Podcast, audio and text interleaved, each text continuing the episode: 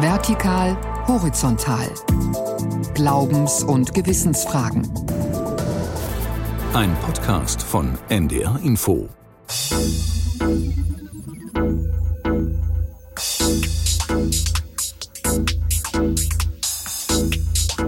Unsere Wertepyramide ist seit langem falsch, wenn wir vergleichen, wozu Menschen bereit sind, Geld auszugeben für Luxusgüter, für Freizeitbeschäftigungen und wo wird gespart? Bei den Lebensmitteln. Und die sollen billig sein und immer noch billiger. Wir haben es ja auch nach Corona, nach der steigenden Inflation gemerkt, wo wird am ersten gespart? Bei hochwertig erzeugten Lebensmitteln. Die Biobauern haben es als erstes abgekriegt. Und das ist eine gesellschaftliche Herausforderung, wo wir unbedingt stärker rangehen müssen. Aber ich glaube, wir haben auch ein Problem mit der Industrie. Weil gerade Dünger, Saaten, Samen, da ist viel so vorbereitet, dass es benutzt werden muss, dass es in hohem Maße benutzt werden muss. Also die gute fachliche Praxis oftmals von der Industrie diktiert wird und das dann durchaus doch zu einer Schädigung des Bodens auch führen kann. Also insofern muss sich auch in der Industrie einiges ändern.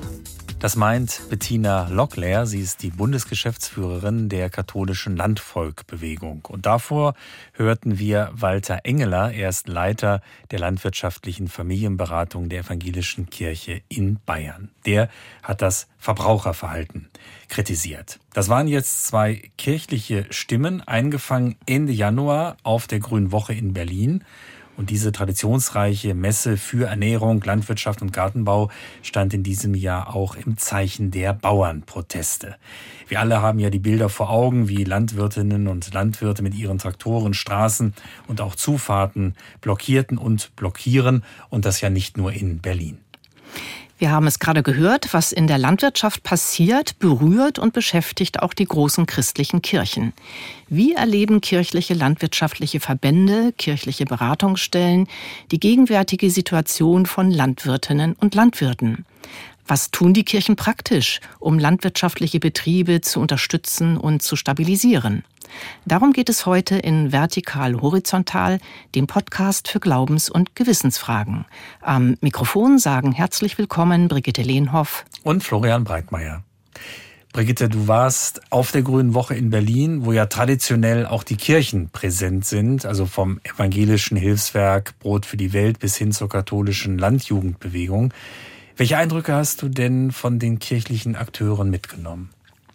Ja, einerseits die Botschaft, dass Landwirtinnen und Landwirte eigentlich mit Leidenschaft ihren Beruf ausüben. Bei der katholischen Landjugend fiel mir auf, dass gerade die Jüngeren wirklich etwas bewegen wollen. Sie wollen innovativ sein. Da ging es zum Beispiel um regenerativen Ackerbau, also pfluglose Bodenbearbeitung oder um das Experimentieren mit neuen Kulturen feine Botschaft zwischen den Zeilen. Diese jungen Leute wollen gerade auch von und in ihrer Kirche mehr gehört werden, also mit ihrer Vision von Landwirtschaft. Das ist die eine Seite.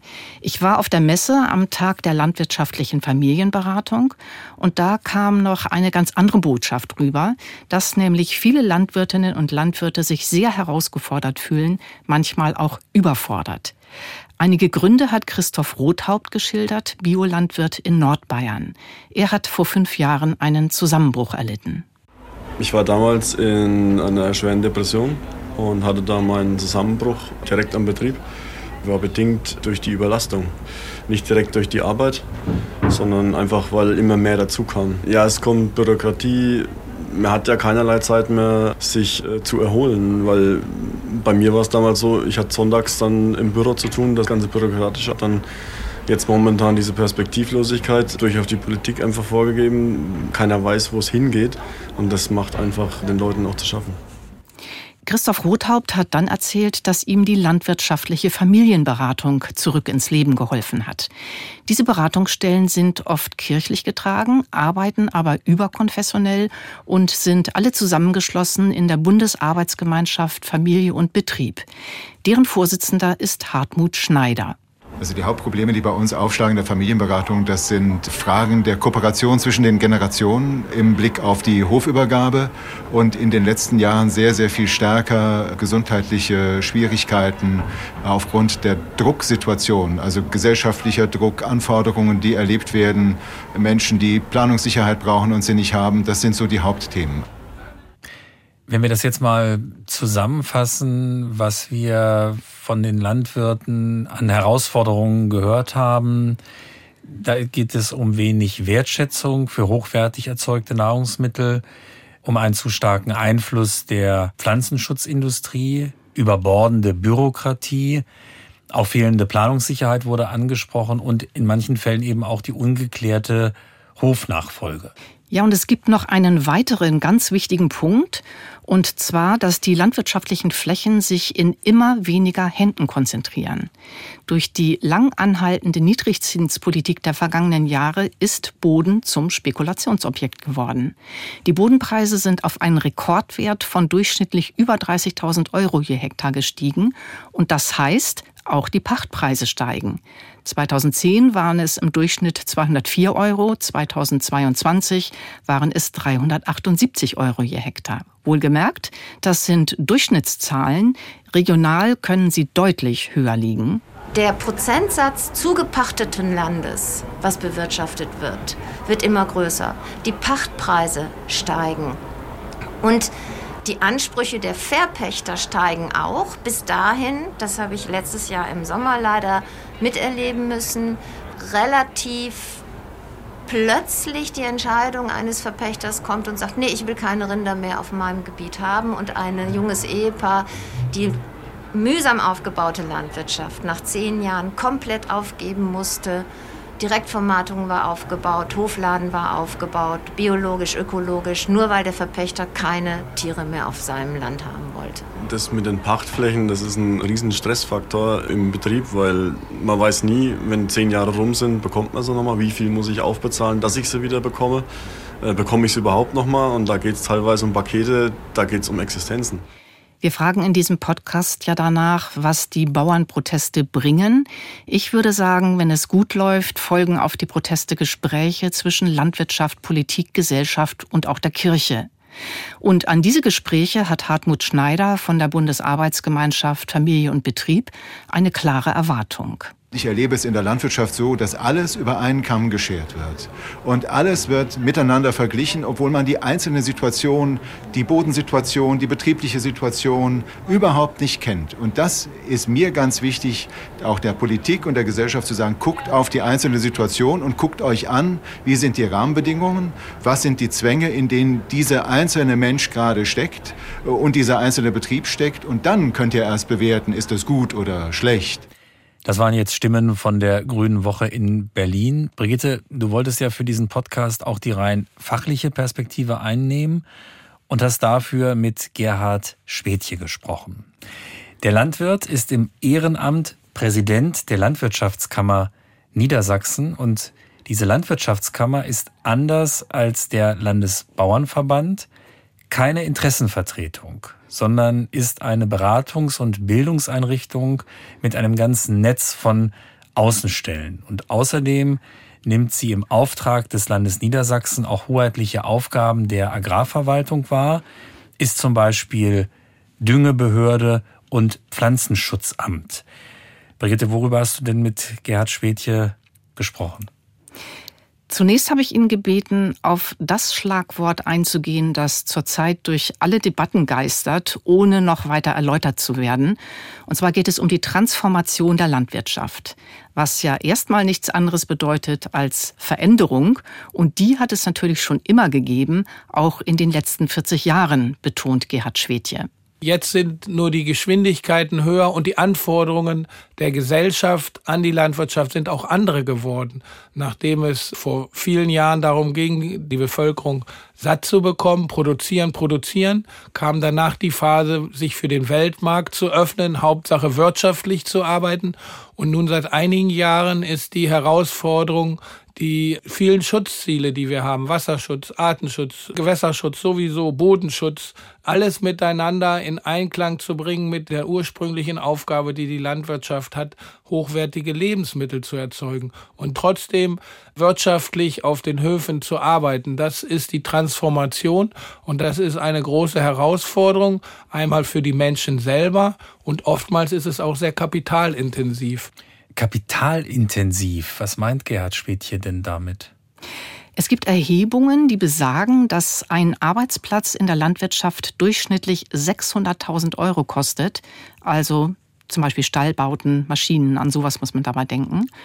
In der Industrie sind es dagegen im Durchschnitt 200.000 Euro. Eine weitere Zahl in diesem Zusammenhang. Im Bundesdurchschnitt sind zwei Prozent der erwerbstätigen Bevölkerung in der Landwirtschaft tätig. Für Niedersachsen schätzt Gerhard Schwedtje das auf etwa fünf Prozent. Das heißt mit anderen Worten, eine vergleichsweise kleine Berufsgruppe steht unter einem hohen Erwartungsdruck seitens der Politik, aber auch der Gesellschaft insgesamt. Und die beabsichtigten Kürzungen der Agrardieselsubventionen, die haben dann jetzt das Fass zum Überlaufen gebracht. So sehen es eigentlich alle landwirtschaftlichen Experten. Auch Gerhard Schwedje, Präsident der Landwirtschaftskammer Niedersachsen, findet es nachvollziehbar, dass die Bauern auf die Straße gehen. Ja, das ist nachvollziehbar, weil seit Jahren die Transformation der Landwirtschaft gefordert wird, dass konkret auch Ziele benannt werden, aber die Mittel, um dieses umzusetzen, von der Politik nicht gegeben wird. Und damit meine ich nicht unbedingt die Fördermittel, sondern den rechtlichen Rahmen. Veranschaulicht hat der Kammerpräsident seine Kritik an einem Beispiel aus der Tierhaltung. Äh, gefordert wird ja, Tiere artgerechter zu halten und es gibt ja auch Landwirte, die zu höheren Tierwohlstandards arbeiten wollen. Das heißt, in vorhandenen Stellen mit weniger Tieren aber zum Beispiel nicht mit gekapselten Stellen, sondern mit Freiluftstellen arbeiten. Und schon ist das Problem da, dass viel höhere Emissionen aus diesem Stall, der weniger Tiere hat, dann die Umwelt beeinträchtigen. Und das führt dazu, nach den Vorgaben, die man einhalten muss für Emissionen, dass in äh, Abständen zu Wohnbebauung, zu Industriebebauung, zu anderem dann ein Umbau nicht genehmigt wird. Das heißt, höheres Tierwohl wird behindert durch andere Schutzgüter und hier muss eine Abwägung der Politik entstehen. Wenn wir eine Tierhaltung zu hohen Standards haben wollen, müssen wir das eine oder andere vielleicht an anderer Stelle etwas zurückschrauben. Und wer steht hier beim Thema Transformation nach Ansicht des Kammerpräsidenten auf der Bremse? In diesem Fall ist es die Bundespolitik, die etwas verlangt, was faktisch nicht umsetzbar ist. Einen differenzierteren Blick wünscht sich Gerhard Schwedtje aber auch von der Gesellschaft.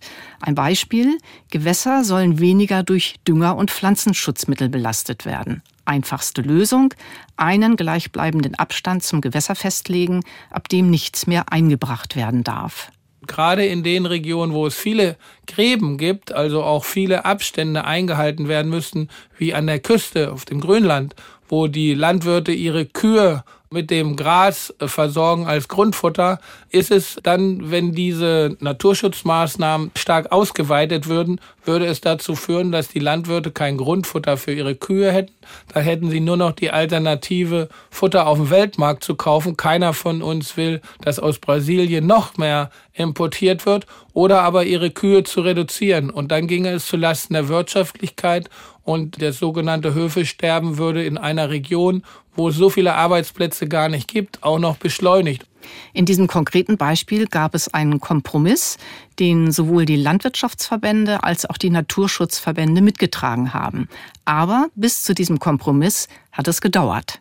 Und genauso schwierig war es für die Landwirtschaftsverbände wie auch für die Naturschutzverbände, die eigenen Mitglieder davon zu überzeugen, dass man doch mit denen, die sonst eigentlich nur über einen reden und die eigentlich ganz was anderes wollen, als man selber will, dass man sich mit denen an einen Tisch setzt und Vereinbarungen trifft.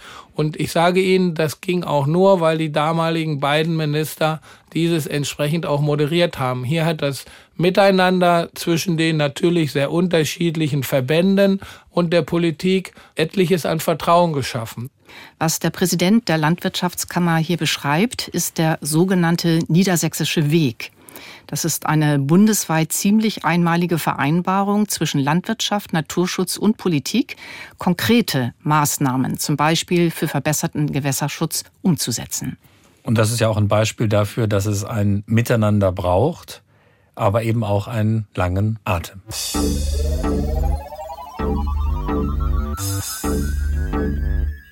Gerade haben wir vom niedersächsischen Weg gehört. Und dieses Format miteinander reden und konkret etwas zu tun, das würde doch auch den Kirchen gut zu Gesicht stehen. Zum Beispiel auf gemeindlicher oder regionaler Ebene. Das ist von Bistum zu Bistum und von Landeskirche zu Landeskirche sicher unterschiedlich. Aber dieses Selbstverständnis als Plattform für Begegnung und Aktion gibt es durchaus.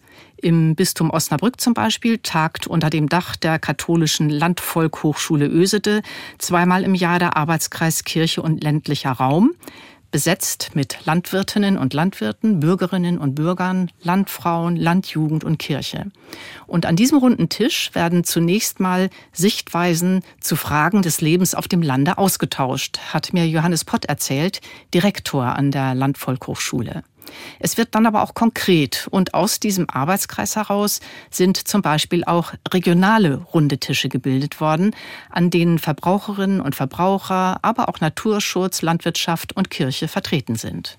Aktuell ist es so, dass sich der runde Tisch im Emsland damit beschäftigt, wie wir Gemeinschaftsverpflegung, aber auch private Verpflegung wieder stärker in regionale Kreisläufe reinbringen können. Also wie können wir Landwirtinnen und Landwirte aus dieser Region, die ja häufig Betriebsformen haben, die nicht unbedingt auf eine direkte Vermarktung, also den Wochenmarkt oder ähnliches ausgerichtet sind.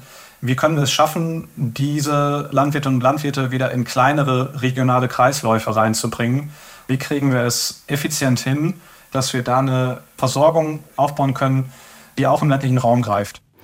Zu diesem konkreten Beispiel kann man sagen, dass mit kirchlicher Beteiligung ein wirklich ganz aktuelles Thema verhandelt wird. Es wird ja jetzt viel diskutiert über regionale Wirtschaftskreisläufe, also diese zu stärken, darum geht's. Und das will auch die niedersächsische Landwirtschaftsministerin. Und zwar über den Weg, verlässlich mehr öffentliche Nachfrage zu erzeugen für sogenannte Gemeinschaftsverpflegung, also etwa für die Kantinen in Schulen, Verwaltungen oder Kitas. Und das soll landwirtschaftliche Betriebe in der Region stärken, gerade wohl auch Biobetriebe. Wenn wir jetzt aber noch mal auf die katholische Landvolk-Hochschule im Westen Niedersachsens in Ösede als Bildungseinrichtung schauen, dann werden da ja Kurse für ganz verschiedene Zielgruppen angeboten, auch für Landwirtinnen und Landwirte. Wie kommt denn da dieser Begriff, den wir schon ein paar Mal in dieser Folge gehört haben, der Begriff der Transformation in der Landwirtschaft? Wie kommt dieser Begriff dort zur Sprache? Ja, ein, wie ich finde, wichtiges Beispiel dafür sind die sogenannten Winterkurse. Junge Landwirtinnen und Landwirte, meist so Anfang 20, leben dann für vier Monate quasi internatsmäßig in der Landvolkhochschule. Und da kommt dann zur Sprache, was in der Berufs- oder Berufsfachschule kein Thema ist. Es geht dann um die sogenannten Soft Skills, sagt Johannes Pott. Und da ist natürlich eine Riesenfrage, wie sieht die Landwirtschaft der Zukunft aus? Vor unterschiedlichen Hintergründen. Also da ist natürlich Klimawandel ein Riesenthema, der Artenschwund ist ein Riesenthema. Da ist ein Riesenthema die technologische Entwicklung, die uns gerade überholt. Aber natürlich auch gesellschaftspolitisch das Thema, welche Landwirtschaft will diese Gesellschaft eigentlich und wie können wir uns da anpassen, dass wir einerseits dieser Politik, die sehr weltmarktgetrieben ist, uns daran ausrichten können, Andererseits schauen, was in Zukunft wohl die Bedarfe einer Gesellschaft sind, die sich eigentlich auf den Weg gemacht hat und gesagt hat, wir wollen da nachhaltiger werden. Vor ein paar Jahren konnte ich solch einen Winterkurs begleiten und mein Eindruck war, dass die jungen Leute auf unterschiedlichste Art und Weise dazu angeregt werden, sich bewusst zu machen, was diese ganzen Herausforderungen für einen Betrieb bedeuten. Und das wiederum regt natürlich dazu an, für sich zu klären, ob man womöglich einen anderen landwirtschaftlichen Weg einschlagen will als noch die Eltern. Du hast ja sicher mit Johannes Potts, dem Direktor der Landvolkhochschule, auch über die Bauernproteste gesprochen. Hat er denn Verständnis für diese Aktion? Ja, ich habe es etwas anders verpackt. Ich habe ihn gefragt, worum es aus seiner Sicht wirklich geht bei den Protesten. Es ist eigentlich, denke ich, die grundsätzliche Frage, welchen Wert diese Gesellschaft unserer Landwirtschaft beimisst. wollen wir uns da eine sichere, gute und vielleicht auch fair bezahlte Landwirtschaft leisten? Und ich denke, dass das seit Jahrzehnten eigentlich so ist, dass die ehrliche Antwort, die die Gesellschaft darauf gibt, Nein ist. Aber niemand traut sich das ernsthaft auszusprechen. Als Verbraucherinnen und Verbraucher sind wir dann Homo economicus und handeln eben anders, als wir als Bürger vorgeben. Das meine ich dann nicht nur für die privaten Verbraucherinnen und Verbraucher, das muss auch die Kirche sich als Vorwurf gefallen lassen. Das sind ja schon deutliche Worte, auch eben in Richtung Kirche. Und natürlich wird es spannend zu beobachten sein, ob die Kirchen als Verbraucherin eben auch Vorbildfunktionen einnehmen werden, gerade jetzt, wo es ja finanziell immer schwieriger für sie wird. Einbrüche, Kirchenaustritte, finanzielle Engpässe. Und welche Prioritäten setzen die Kirchen beim Thema Landwirtschaft oder welche sollten sie setzen. Darüber sprechen wir nun mit Jan Menkhaus in der evangelisch-lutherischen Nordkirche, der Agrarexperte im kirchlichen Dienst in der Arbeitswelt. Die Nordkirche erstreckt sich ja vom östlichen Mecklenburg-Vorpommern bis zum Norden Schleswig-Holsteins. Hamburg ist eingeschlossen, aber eben ganz überwiegend Regionen mit viel Landwirtschaft. Hallo, Herr Menkhaus. Hallo, ich grüße Sie. Wir starten mit einem Stichwort, was im Moment in vieler Munde ist. Und zwar geht es um die Stärkung der regionalen Kreisläufe. Dass also Landwirte vor Ort stärker für die Menschen vor Ort produzieren sollen. Befeuert ist diese Diskussion letzten Endes auch durch Corona und durch die Ukraine-Krise. Wir haben äh, gemerkt, dass die Nahrungsmittelverfügbarkeit sehr schnell in Frage gestellt werden kann. Nun hat die Nordkirche im Prinzip ein großes Nachfragepotenzial. Wie sieht es tatsächlich aus mit den Kirchengemeinden, den kirchlichen Einrichtungen als Konsumentin regionaler landwirtschaftlicher Produkte? Mhm. Wir haben jetzt in der Nordkirche keine zentrale Beschaffung. Das wäre auch technisch gar nicht möglich, weil wir uns ja über einen riesigen Raum erstrecken. So. Also jede Kirchengemeinde kauft quasi für sich selbst ein, auch jede Einrichtung. Und dabei ist natürlich jede Kirchengemeinde oder Einrichtung oder Institution gehalten, natürlich regional oder auch nachhaltig einzukaufen. Die ähm, Nordkirche hat eine Verwaltungsvorschrift über die Beschaffung, wo Punkte, Kriterien beschrieben werden, wie man optimalerweise, also regional und nachhaltig einkaufen sollte. Wir haben auch ökofaire Gemeinden, die sich spezieller damit nochmal auseinandersetzen. Nur leider ist es so, wie wir uns das als Verbraucherinnen und Verbraucher auch vornehmen, da ist der Wille doch oftmals größer als dann die Realität. Also letztendlich wird so eingekauft, wie wir es privat auch tun. Nun sind ja die allermeisten Gemeinden der Nordkirche auch Landeigentümerinnen und soweit landwirtschaftlich nutzbar ist dieses Land in der Regel ja auch verpachtet. Und die Pacht ist ja gerade in diesen Zeiten mit Blick auf die Finanzkraft eine sehr willkommene Einnahme und den Bekundungen nach geht es der Kirche aber auch darum, kleinere Betriebe in der Region zu stärken, also sozialverträglich zu verpachten, aber eben auch ökologisch nachhaltig. Wie sind denn dafür die Rahmenbedingungen und wie sieht die Realität aus? Also die Rahmenbedingungen sind so, die Nordkirche hat einen Musterpachtvertrag an dem sich die Kirchengemeinden orientieren können, den sie auch oftmals benutzen. Es gibt unzählig viele Kirchengemeinden, die sich genau damit beschäftigen, wie müssen wir eigentlich unser Land verpachten, um nachhaltig wirtschaften zu können, auch Klimaschutz zu betreiben, auch die Biodiversität zu erhalten, die Bodenfruchtbarkeit zu erhalten. Nur dann gibt es erstmal eine Diskussion darüber, was ist überhaupt nachhaltige Landwirtschaft? Das müssen Sie dann ja auch erstmal einem konventionellen Landwirten erklären, ähm, der die Fläche seit Jahrzehnten gepachtet hat, dass auf einmal andere Wünsche da sind, dass er eben nicht die letzten Jahre nachhaltig gewirtschaftet hat. Und da kommen dann sehr starke Emotionen manchmal auch zustande, dass dann eben die Landwirtinnen und Landwirte sagen, wieso reicht das jetzt auf einmal nicht? Wir sind doch nachhaltig, wir machen doch schon genug. Und auf einmal fordert ihr noch mehr. Und dann kommt es auch zu Zerwürfnissen bis hin zu Kirchenaustritten. Und da ist es dann für Kirchengemeinden, die das alles im Ehrenamt leisten müssen, doch einfacher wieder an den zu verpachten, der es vorher gepachtet hat. Vielleicht mit einer Pachterhöhung und dann geht es einfach so weiter. Viele Landwirtinnen und Landwirte empfinden ja derzeit einen großen Druck, den vielen an sie herangetragenen Erwartungen auch gerecht zu werden. Wie ist das denn in der Nordkirche? Wie ist da die landwirtschaftliche Familienberatung gefragt? Welche Probleme kommen da hauptsächlich zur Sprache?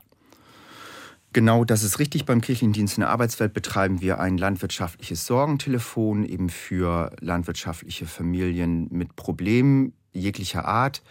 Generationskonflikte, solche innerfamiliären Konflikte, Hofübergabe, so, da können wir sehr gut beraten. Wir können natürlich nicht finanzielle Probleme lösen. Da verweisen wir natürlich dann auch an die sozioökonomische Beratung der Landwirtschaftskammer. Mir wurde gesagt, dass wohl das größte Problem die ungelöste Nachfolgefrage auf den Höfen sei, äh, bei vielen landwirtschaftlichen Beratungsstellen. Was kommt in diesem Punkt bei Ihnen an? Ja, das kann ich bestätigen.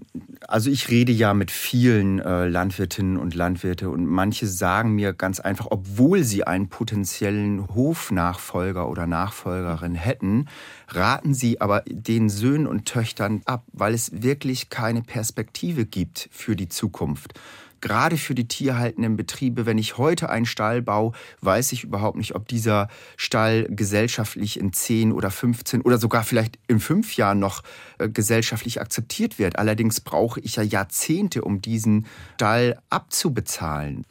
Da sind wir an einem ganz wichtigen Punkt, Herr Menkhaus, denn auch die aktuellen Bauernproteste zeigen ja eins, nämlich dass sehr viele Landwirte sich von der Politik, aber auch von der Gesellschaft nicht wertgeschätzt und auch nicht verstanden fühlen.